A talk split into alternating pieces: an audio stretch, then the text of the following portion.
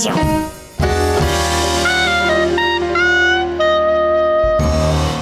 Bom dia, amigos do Regra da Casa. Estamos aqui para mais um Café com Dungeon na sua manhã com muito RPG. Meu nome é Rafael Balbi e hoje eu tô bebendo um, um cafezinho verde. Pelo menos eu vejo assim. E fica fantástico. Parece que eu tô bebendo um lodo líquido. Tá delicioso. Bom, a gente vai falar de uma viagem aqui que eu nem sei direito ainda o que, é, mas a gente vai trocar essa ideia com o Pedro Borges voltando aqui e a gente vai falar sobre fantasia subjetiva. Mas antes, eu vou lembrar você que você pode se tornar um apoiador do Café com Dungeon a partir de 5 reais. Não são nada 5 reais e você já participa do nosso grupo de Telegram, tem muita gente maneira participando, gente das colunas, gente que gosta de, de todos os tipos de jogo, de, debatendo lá, porque são todos apaixonados por RPG, mais de 100 pessoas. E também você ainda participa de sorteios. Então, picpay.me barra café com dungeon e faça parte dessa família. Bom, vamos lá. Pedro Borges, bem-vindo novamente, meu camarada. Poxa, quanto tempo, cara. É prazer sempre voltar aqui.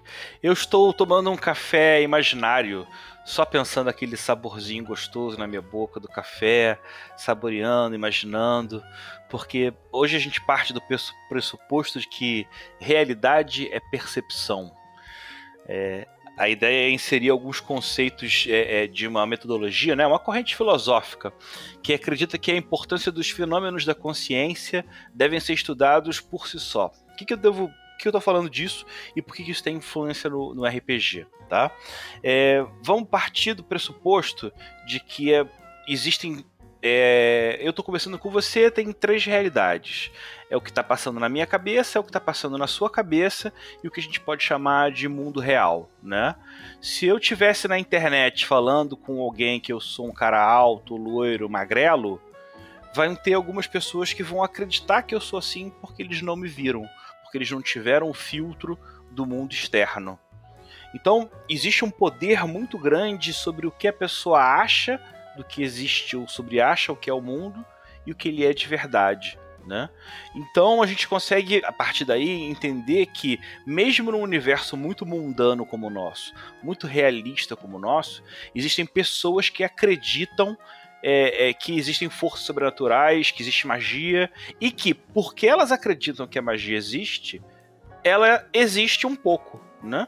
O próprio princípio do efeito placebo é esse, né? É você acreditar que está sob efeito daquilo, e aí você apresenta uma resposta diferente, né? Nunca vai ser a mesma, né? Mas você tem uma maneira de influenciar isso. Pô, me lembrou agora o, um jogo que vem encartado dentro do Buttery Wholesomeness, Wholesomeness, que é um jogo, sei lá, um jogo linha B aí do, da White Wolf, aquela Black Dog, e que é um jogo chamado Freebase, que a magia nele é o mundo, é o jogo da realidade. E a magia nele é o seguinte, por exemplo, ele fala de charm person. Você chega, por exemplo, pro guarda, o, o material component, né, o componente material da magia é uma nota de 5 de, de cinco dólares, sei lá. e aí você usa esse componente material com guarda e aí você convence ele. Legal. Faz, faz muito sentido, é bem por aí mesmo, né? É, mas qual é então o princípio da, da fantasia subjetiva? É que você tem que levar em conta também o que as pessoas acham e não só aquilo que é de verdade. Então você pode entender que você pode distorcer a realidade de várias maneiras e ainda assim estar no mundo realista. Né? Você pode ter um, um, um tá intoxicado por alguma coisa, você pode estar tá sonhando com, né, com algum elemento, você pode ter uma memória distorcida do passado que faz com que você acredite que teve uma experiência que na verdade você não teve. Você tem diferentes segmentos em que você pode brincar com essa distorção de percepção de realidade e ela funciona de muitas formas, né? Eu estou desenvolvendo um, um cenário para Crônicas, todo mundo já sabe, chamado Reinos do Norte, e que essa pesquisa da fenomenologia ela veio muito em função dessa minha busca de criar um cenário de RPG que fosse realista e fantástico ao mesmo tempo, né? porque se eu vou falar de fantasia nórdica, né, de, de, ficção histórica, sempre vai ter alguém que vai reclamar, ué, mas não pode ter monstro, não pode ter anão, não pode ter dragão. E se eu quero fazer uma coisa mais apegada da realidade, como brincar com as duas coisas, né? E em função disso, eu cheguei não só na fenomenologia, mas tem uma série de outras teorias do século passado, né? Tem a teoria do campo é, psicológico do Kurt Lewin, até um pouco daquela teoria da relatividade do Einstein, que estabelece que uma coisa só é pequena em comparação com outra, né? Você tem essa ideia da, da, da percepção. E você pode usar isso não só num jogo pé no chão, mas como você pode usar num jogo viagem também. Né? É muito aquela ideia clássica de que ah, aquilo era um sonho, ou então era um delírio, ou alguém estava tentando influenciar a sua cabeça. É, é, ele pode ser utilizado, ele só tem um único problema. O jogador tem uma tendência a achar que quando é um sonho, quando é um desvio de percepção de realidade, aquilo não é realidade de verdade, então não está valendo então não tem resultado, dane-se, né? Se eu morri no encontro, no sonho... Vou acordar de toda forma. É, não tem risco, então não tem problema, né? Qual é a, a, o sistema de, de, game design que eu, né, que eu desenvolvi? para poder explorar esse jogo é o seguinte: você pode apresentar para o jogador que você tá que ele, o personagem dele está interpretando um sonho, mas aquele sonho se trata sobre uma memória reprimida na qual ele tem que enfrentar um monstro que se esse monstro for vencido, ele vai desbloquear essa memória e vai se recordar. Ou seja, por mais que seja um elemento de um combatezinho ali, que mesmo que você morra contra o monstro, não vai fazer diferença, o simples fato de que você não ganhou dele vai criar um bloqueio e vai se tornar um risco real dentro da história para poder é, ter continuidade. Pô, isso é muito legal, cara. Isso é muito legal. O, tem, um, tem uma coisa também que, tá, que me assalta quando você fala disso, que é o jogo do Jorge, o Pesadelos Terríveis. Sim, sim, passa muito por isso. É, ele tem também uma coisa que é muito interessante, que ele explora o, o espaço né, é, de comunicação, ruído de comunicação que é entre mestre e jogador. Então, ele leva o, o mestre a, a criar esse ruído para que esse ruído seja justamente o, o ponto do jogo, né? E, e, então o mestre numa posição quase antagônica, né? Numa posição interessante, assim, de, de, de influenciar essa realidade subjetiva, né? Essa realidade, é, essa realidade particular da cabeça de cada um, né? Isso é uma coisa interessante. Como é que você, como é que você é, parte do, desse, do, do teu jogo? Você fala, existe uma realidade objetiva com uma camada subjetiva por cima, ou a própria realidade objetiva ela só tá na cabeça de cada um. Como é que, como é, que é? é porque existe, existe uma, um debate filosófico muito grande a respeito desse tipo de coisa, né? É, é, existe sim. Até porque esse próprio contexto, essa acepção de que o que passa é, sobre essa fantasia subjetiva tem influência ou não no mundo real, ela é muito debatida, né? Aquela pessoa que é muito positivista, muito baseada em fatos, ela vai ter uma dificuldade maior de compreender isso né? Mas você pode ter um exemplo muito doido. Por exemplo, eu tenho uma, uma, uma tia que, tá, que tem envolvimento com candomblé, que teve uma situação já que eu mesmo fui testemunha, de que tomada por um herê, ela corria, ela pulava, ela brincava. Tem muita gente que, que sabe de histórias de outros tipos de interrelação, que às vezes a, a pessoa bebe uma garrafa de cachaça e depois ela sai como se nada tivesse acontecido existe um espaço dentro do cérebro sobre a percepção da realidade, como é que isso funciona, que é uma área ainda muito desconhecida, né?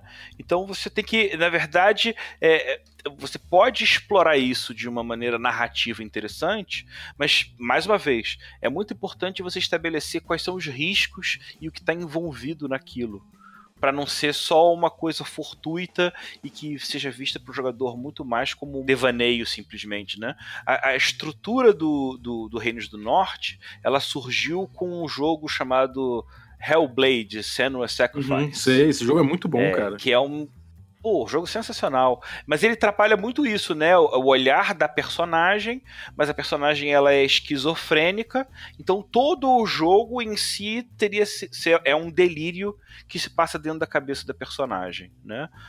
O meu trabalho para o Reino do Norte é transformar esse tipo de alteração de percepção numa coisa que pudesse ser levada ou levar essa discussão para um tipo de sociedade em que a, a loucura das pessoas interagissem umas com as outras. Né? Você tem é, é, teorias específicas que falam de surto coletivo, de influência coletiva. Então, por mais que a, a gente normalmente trate a loucura como uma experiência muito individual, É, nada muda que as sociedades e os grupos criem arquétipos, né, criam entidades que todo mundo acredita, todo mundo sabe mais ou menos como funciona, e aí cada pessoa reage na sua loucurinha pessoal de um jeito diferente, né? É, a própria religião organizada, eu não estou nem falando que é fantasia, porque vai depender da crença de cada um, mas de qualquer forma ela existe na cabeça de cada um de uma forma, né? Então, é, é, não deixa de ser uma coisa coletiva que todos vivenciam talvez em conjunto, né? Isso, isso é uma coisa. Ou o amor por um time de futebol, sei lá. O exemplo que eu gosto mais de dar é, como eu, eu dentro do Reino do Norte trabalho com a mitologia nórdica, é a ideia do, do Jormungandr, que é a serpente do mundo, né?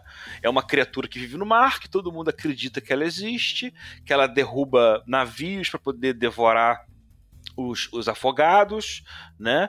Então, se todo mundo tem a noção de que essa criatura existe no, no, mar, você pode ter um milhão de pequenos desdobramentos sobre como outros personagens lidam com essa serpente marinha. Mas como você vai ver o reflexo dessa percepção ou daquela percepção, você nem entende que é, é o olhar torto da pessoa, e sim o que ela acha deixa eu dar um exemplo para ser mais claro.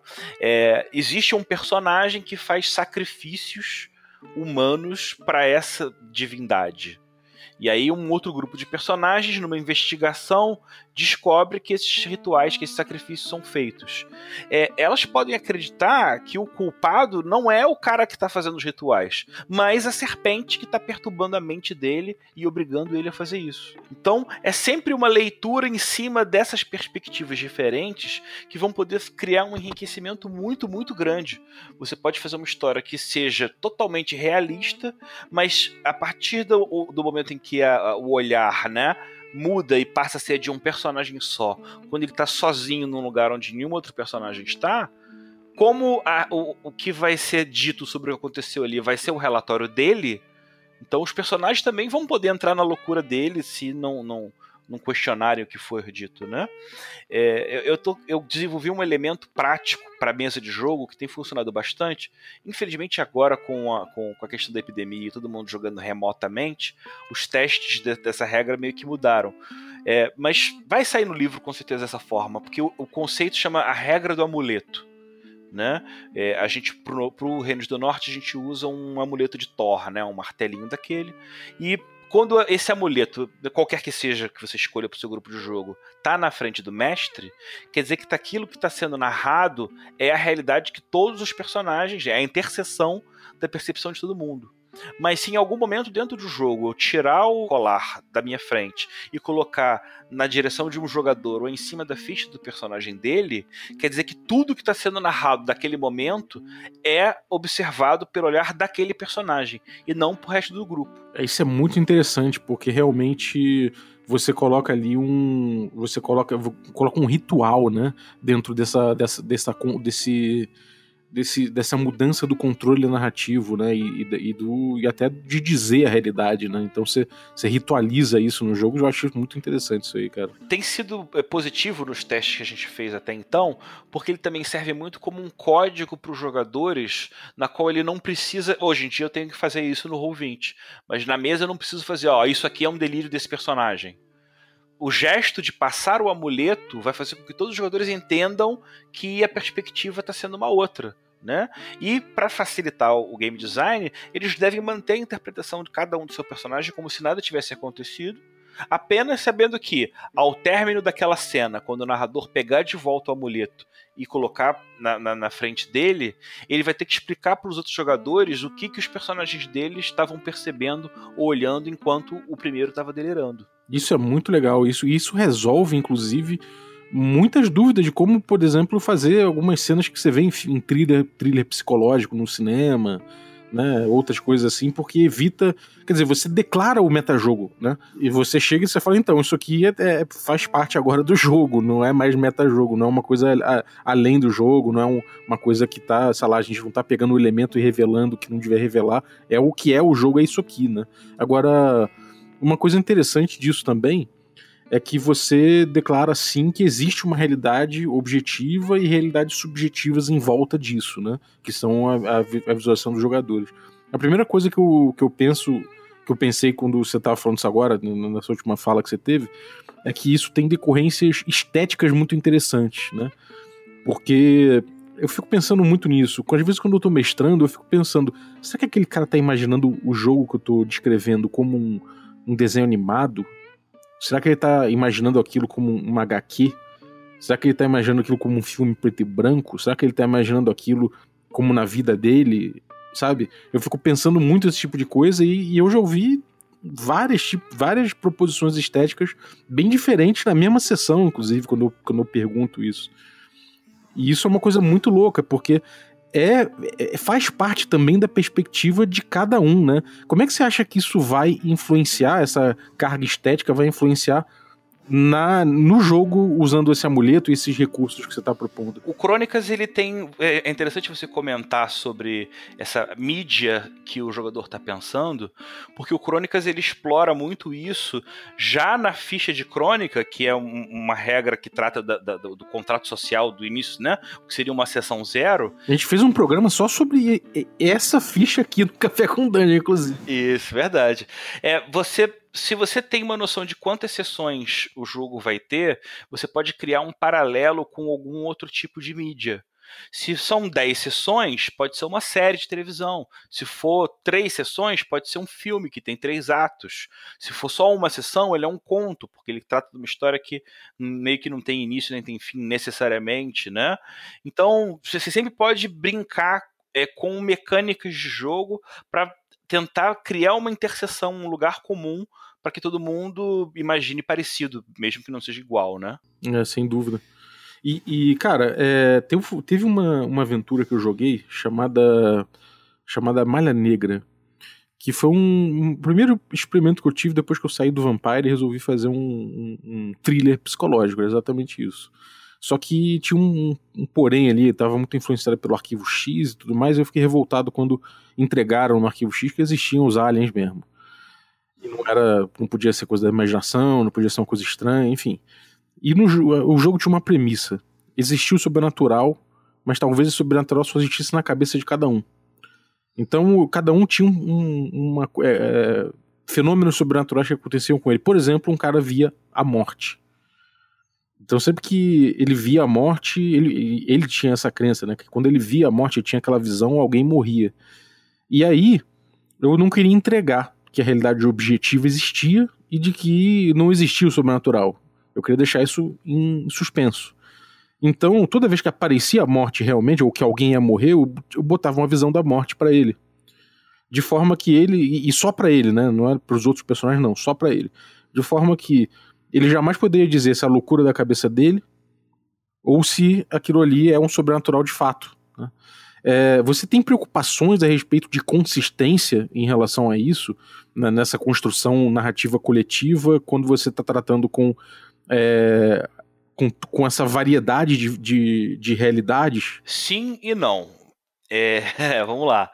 É, sim, no sentido de que eu tenho uma preocupação que todo criador de história tem, de que é legal você brincar com a dualidade. É, e se você definir que um ou o outro é absoluto, você tira muito do mistério da coisa. Ah, então ele realmente era maluco, então ele realmente era assassino. E mata muito da graça disso, né? É, eu acho que a, única série que conseguiu administrar isso bem até o final foi o Wilfred, com o Elijah Woods, uma série que ele, ele delirava que o cachorro dele falava. E aí o cachorro dele, em vez de falar, na verdade era um ator australiano que botava uma fantasia de cachorro ridícula e ficava conversando com ele. Então na série ele fica o tempo todo sem saber se ele é maluco por causa daquilo ou porque tem uma parada sobrenatural de verdade, que ele tem um vínculo maior com o cachorro. E aí a série insanamente te joga, brinca com você o tempo todo, ah, é verdade, é delírio, é verdade, é delírio. Então, a gente já, já, tem um pressuposto entendido de que se você disser qual é a verdade definitiva, você acaba com a graça da coisa. Então, um dos pressupostos básicos do jogo é sempre tem que ficar. É, é, não pode estar esclarecido se é delírio ou não. Você sempre tem que deixar uma pontezinha, um viezinho, né? Não para tudo. Algumas coisas podem ser esclarecidas como delírio, como verdade. Mas sempre tem que ter um lado que vai ter um brilhozinho de magia ou um campo de, de possibilidade que funciona. Isso é o, é, é o sim da resposta, né? Você tem que tomar cuidado para manter o, a névoa do mistério. E o não, ele parte muito também pelo lado que é o seguinte: olha, a realidade real, real, não importa. Porque o mundo romântico interessante de ser observado é pelo olhar dessas pessoas malucas. Porque senão o jogo seria chato, modorrento, monótono. É, é, eu, recentemente, pela pesquisa do Redes do Norte, descobri que tem um, um anime chamado Vinland Saga, que é bem, bem, bem legalzinho. Acho que desde o do Lodos e do Akira não tinha é, é, me prendido, né? E é legal porque ele tem uma pegada que é totalmente de ficção histórica. Né? Sim, tem aquela doidura clássica de anime, de nego matar milhares, de acontecer horrores, mas você não tem uma intervenção sobrenatural, são sempre seres humanos interagindo entre si. E aí, as críticas sobre esse desenho que eu fui vendo na, na, nas redes sociais era justamente isso. Ah, é legal porque é histórico, mas, pô, não tem elfo, não tem dragão, não tem troll, né? Então, sabe, se é, a regra de manter o mistério nunca deixar claro para um para o outro vale, mas sempre de uma maneira subjetiva, só com esse ou com aquele jogador. Se o jogador te dá o código de que ele quer acreditar de que é tudo é delírio ou que tudo é verdade, você pode alimentar isso isoladamente, seja com uma conversa à parte, seja. Porque você, como narrador, você está trabalhando a curtição dos jogadores em diferentes níveis. Né? Um está curtindo porque tem a porradaria, o outro curte porque tem a regência, outro curte porque tem a exploração. Então o mestre pode ser um pouco meio como aquele cara que, que fica virando os pratinhos, né? Para manter todos eles levantados. Então, se do jogador A ou B quer puxar um pouco mais para um lado, você pode puxar e brincar com isso. Mas a minha dica final sempre é: tente ao máximo não deixar claro o que é ou o que não é, porque o legal tá na dúvida. É, isso é uma coisa que é muito boa, né, cara? Você poder explorar esse, esse, essa parte subjetiva, né? E, e, e como o RPG ele acontece muito nesse diálogo, né, o tempo todo, é, por mais que seja mecânico teu jogo, é, o que é essencial é esse diálogo entre mestre e jogador. Essa parte subjetiva, ela sempre vai existir, né? E, e se, se a gente não ignorá-la, talvez a gente realmente possa tirar muito suco dessa, dessa interseção, né, cara? É, eu, eu costumo encarar muito o RPG como essa, esse produto é, coletivo, né, esse produto dessa viagem coletiva, né, dessa conjugação entre todos esses espaços imaginários, subjetivos, todas essas fantasias subjetivas, de gladiando-se numa arena e saindo o, o, o, o, fazendo o RPG andar, né? Então é você você botar isso em trazer um pouco de sistema para isso, um pouco de, de ritual de mesa, não sei o que. Eu acho que vai ajudar muito, cara, vai a explorar essa parada aí. E quais são teus planos com isso aí? Como isso, isso vai, vai se vai se vai se comunicar com o resto do jogo? Como é que como é que vai ser a dinâmica e a proposta desse teu jogo com isso aí? É, partindo da ideia, né? Porque o, jogo ele vai ter diferentes olhares, né? É, atrativos. E a gente aqui tá falando só do realidade versus delírio, que é sobre a fantasia subjetiva que a gente está comentando aqui. Então eu vou meter só, só, só essa parte.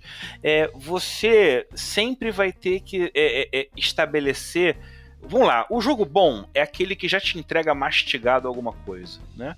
Cada vez mais no game design a gente tem tá entendendo de que o uso de tabelas, o uso de geradores, ele tá ali para matar o seu prep time, né? Para você de repente já com o que tem ali no livro preparar uma sessão em 20 minutos e não em 3 horas como era antigamente, né?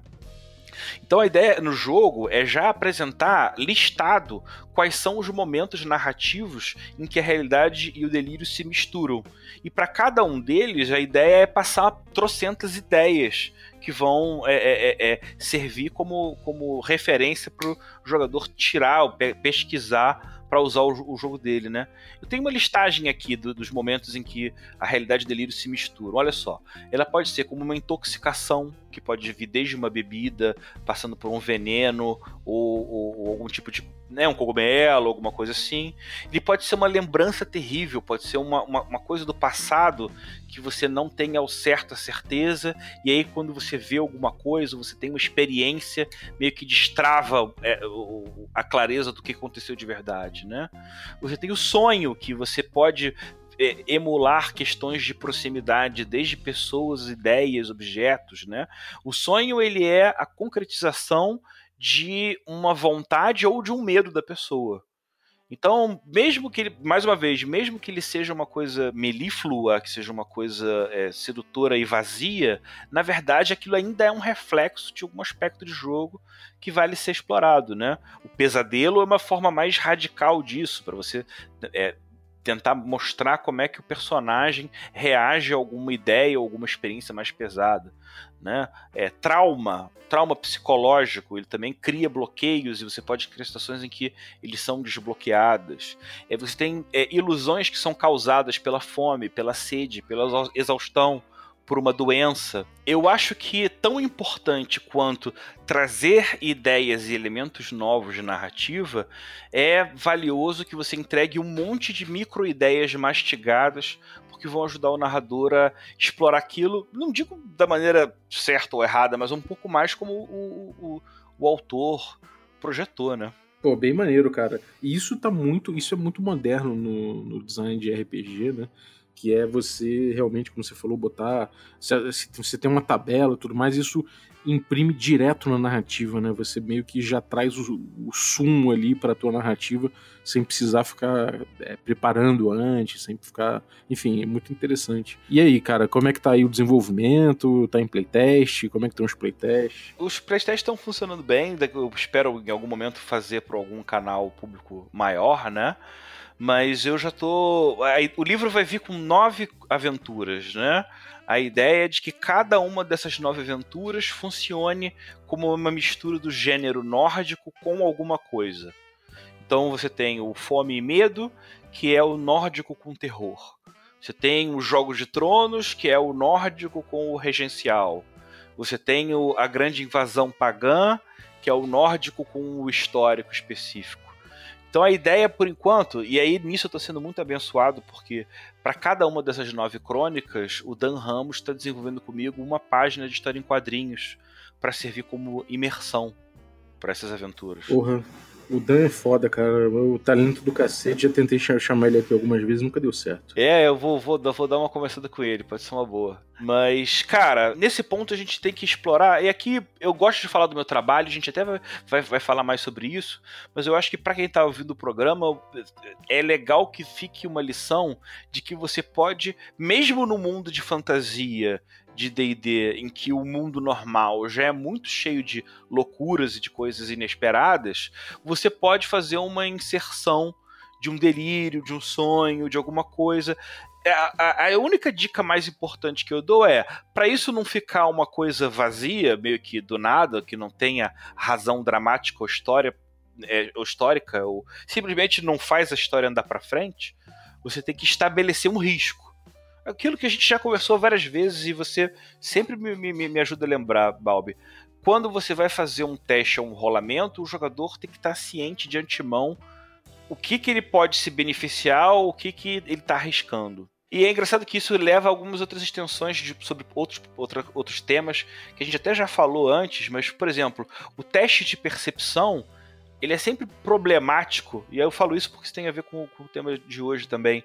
É por que, que você vai fazer obrigar o jogador a fazer um teste de percepção por uma coisa que se ele falhar, ele não vai saber o que, que ele está percebendo. E aí parece que dá um branco, em vez dele estar tá percebendo alguma coisa que, que, que porra, que é do cenário, que é da interação dele com o cenário, simplesmente dá um branco, uma tela azul, né? Pum! É, não, é, e ele ainda fica indignado, porque ele pensa assim: ah, se eu não tomar cuidado agora, eu vou me dar mal porque eu perdi esse teste. Então, por mais que ele seja um bom jogador, é. ele vai ele vai ter o efeito que justamente o teste não gostaria ou pelo menos se, se, ele falhar, né? Eu tenho, eu tenho um caverna, um, um taverna platônica aí para fazer que é justamente sobre isso, é como desver né?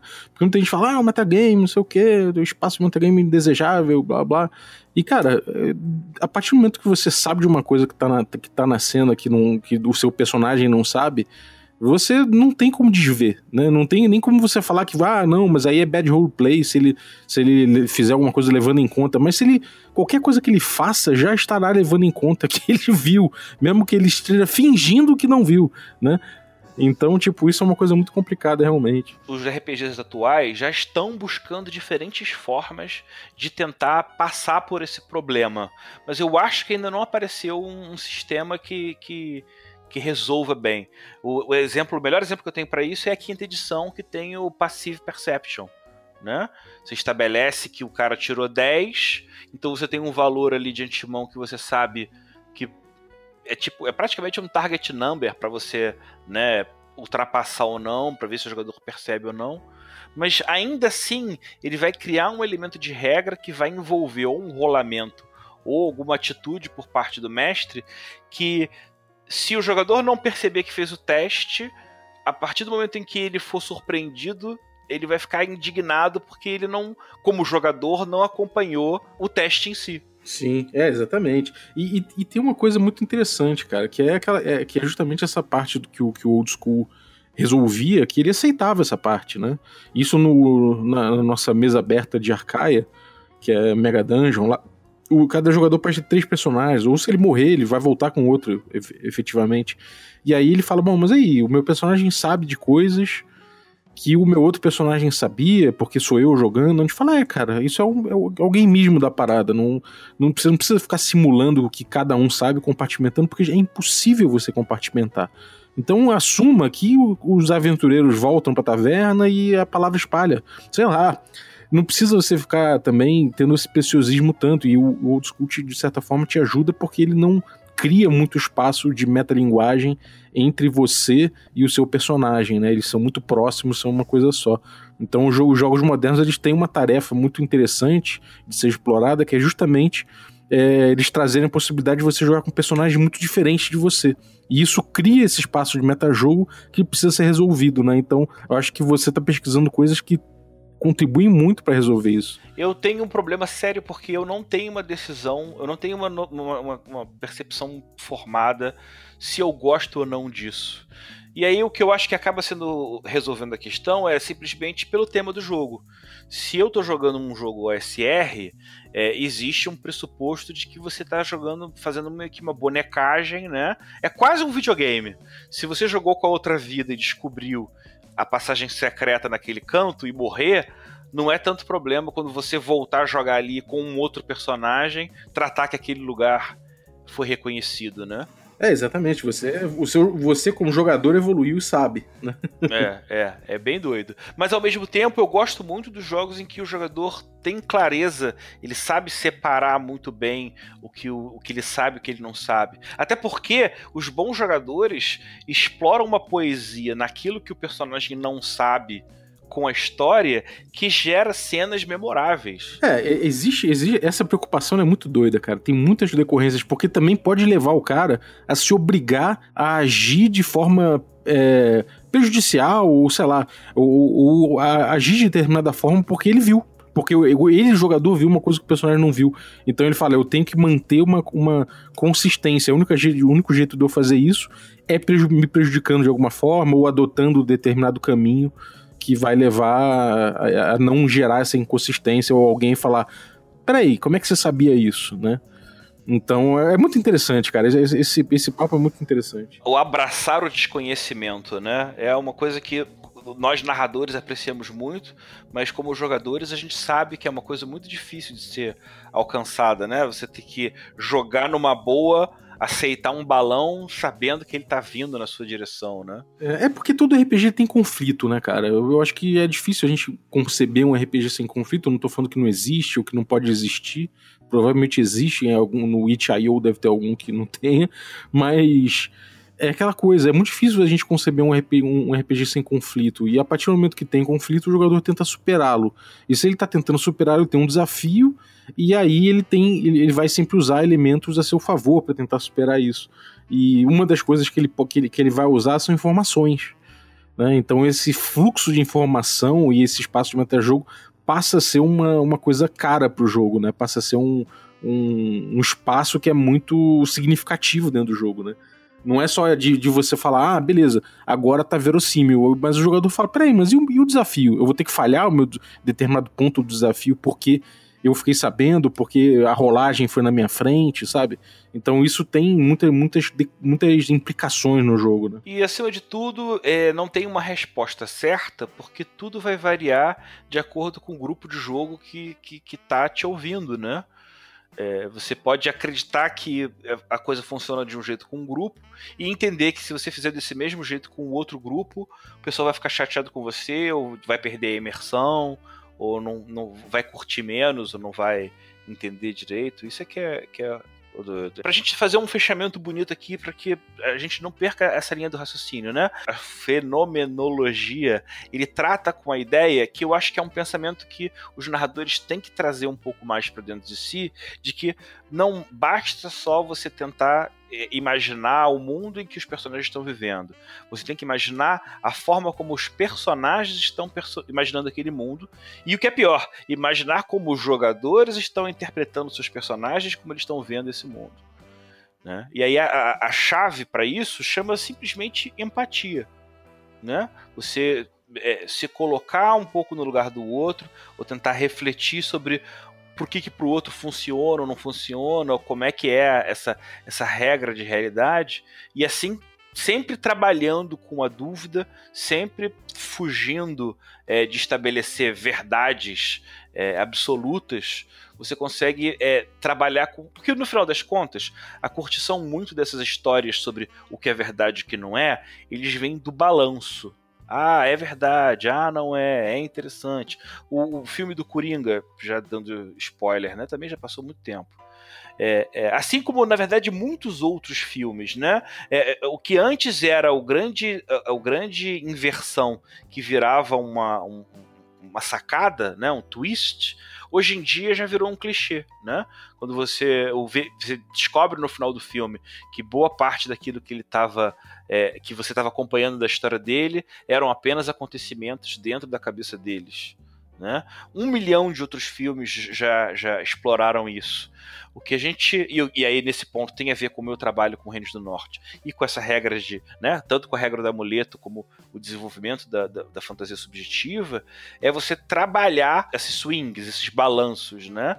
E, por mim, pelo, pelo meu tempo de experiência, a regra do amuleto e você pré-estabelecer com os jogadores que se você vai tratar com uma coisa que não é verdade, desde antes você estabeleça o que está em risco e o que, que não está, é, dá para você explorar de maneira nova o RPG por mais aí uns 10 anos. bom, maneiro, cara. E, bom, algum recado pra galera aí? Você quer falar mais alguma coisa aí? Mais alguma, algum ponto de vista a respeito disso? Vamos dar um fechamento aí. A minha proposta para quem tá ouvindo o programa é o seguinte: sempre tentar puxar alguma maneira de trabalhar essa, essa visão dúbia, né? essa brincadeira de realidade versus delírio.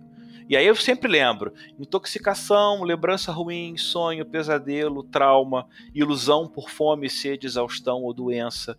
Sempre são maneiras, são ferramentas narrativas que você pode usar ou para levar dúvida na cabeça dos personagens, ou para poder criar uma fantasia, uma coisa mais romantizada, que, independente do RPG que você está jogando, vai ficar mais, mais mais complexo, mais gostoso. E conta aí, cara, conta aí o que você tem aprontado, você tá de podcast, tá de, de canal de YouTube, tá com, pô, tá com emissora aí, programa na Globo, fala aí pra gente. Eu tô com uma parceria maravilhosa com o Anésio e com o Matheus Barcelos, que é o Legião de Dados, que é um podcast. Ele é um podcast da New Order, mas ao mesmo tempo é um espaço, um laboratório em que a gente pode tentar aprender um pouco mais, tanto no desenvolvimento de podcasts, sobre formas de você lidar com o público para crescer mais o contato. Né? Por que eu digo isso?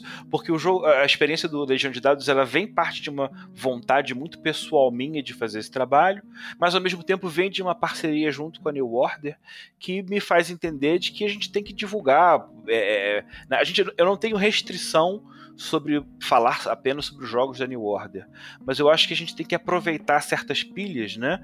Por exemplo, atualmente está todo a moda do Alien tá por tudo quanto é lado, né?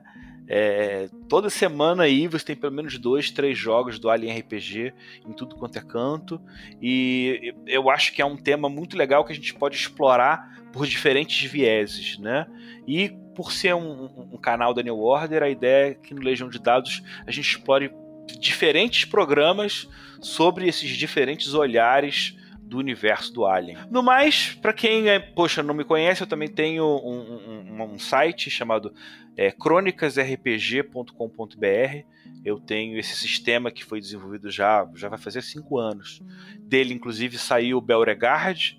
É, é, a ideia é que também outros cenários saiam, mas o meu mesmo, o cenário do autor, o primeiro que vai sair é o Reino dos, Reinos do Norte, que já está em desenvolvimento há dois anos, dois anos e pouquinho. Eu acho que a gente ainda vai estar pelo menos mais um ano, um ano e meio antes de fazer o financiamento coletivo, porque quem conhece o Crônica já sabe que é um livro bonito. A minha, a meu, o meu objetivo aqui é, além de fazer um jogo bom, de brincar com essa história de ficção histórica com fantasia, é fazer um livro que seja bonito pra caramba também. Maneiro, cara, maneiro. Então acompanhe aí. É, tá em todos, em todos os agregadores aí, Spotify, você consegue ouvir a Legião de Dados. E também acessem o site dele para manter é, sempre atualizado aí o teu conhecimento sobre os, os materiais do Pedro, cara. Vale muito a pena. Então, valeu, cara. Obrigado aí pela tua participação, pelo mais um conteúdo foda aí. Obrigado, cara. Pô, muito bom. é um prazer, cara. Valeu. E obrigado você que ficou ouvindo a gente aí até agora aí no nosso, na nossa taverna platônica. Muito obrigado. É, queria agradecer não só a audiência, mas também os nossos assinantes, a galera que, pô, que tá dando um, um, tá dando um apoio fundamental aí para a gente continuar com o projeto. É, tanto os café expresso, nossos membros café com creme e também os café gourmet. É, o Biratã Augusto Lima, Ricardo Mate, Adriel Lucas Balheiro Rodrigues, Rafael Cruz, Erasmo Barros, Abílio Júnior, Francioli Araújo, Rafael Caetano Mingorance, Xerxes Lins, Pedro Cocola, Diogo Nogueira, Ulisses Pacheco, Matheus Hamilton de Souza e Denis Lima. Eu queria agradecer também pela vinhetinha de hoje, muito divertida, da galera do RPG Next. Esse nível aí de dublagem eh, eles alcançam e eles têm inclusive jogos que você pode ouvir no podcast deles. É, eles têm jogos de DD sonorizados e tudo mais, bastante coisa já. E além dos jogos sonorizados, eles têm também episódios em que eles falam de GURPS, eles falam as regras e vão lendo com você as regras de GURPS para você aprender e também com as regras de D&D quinta edição.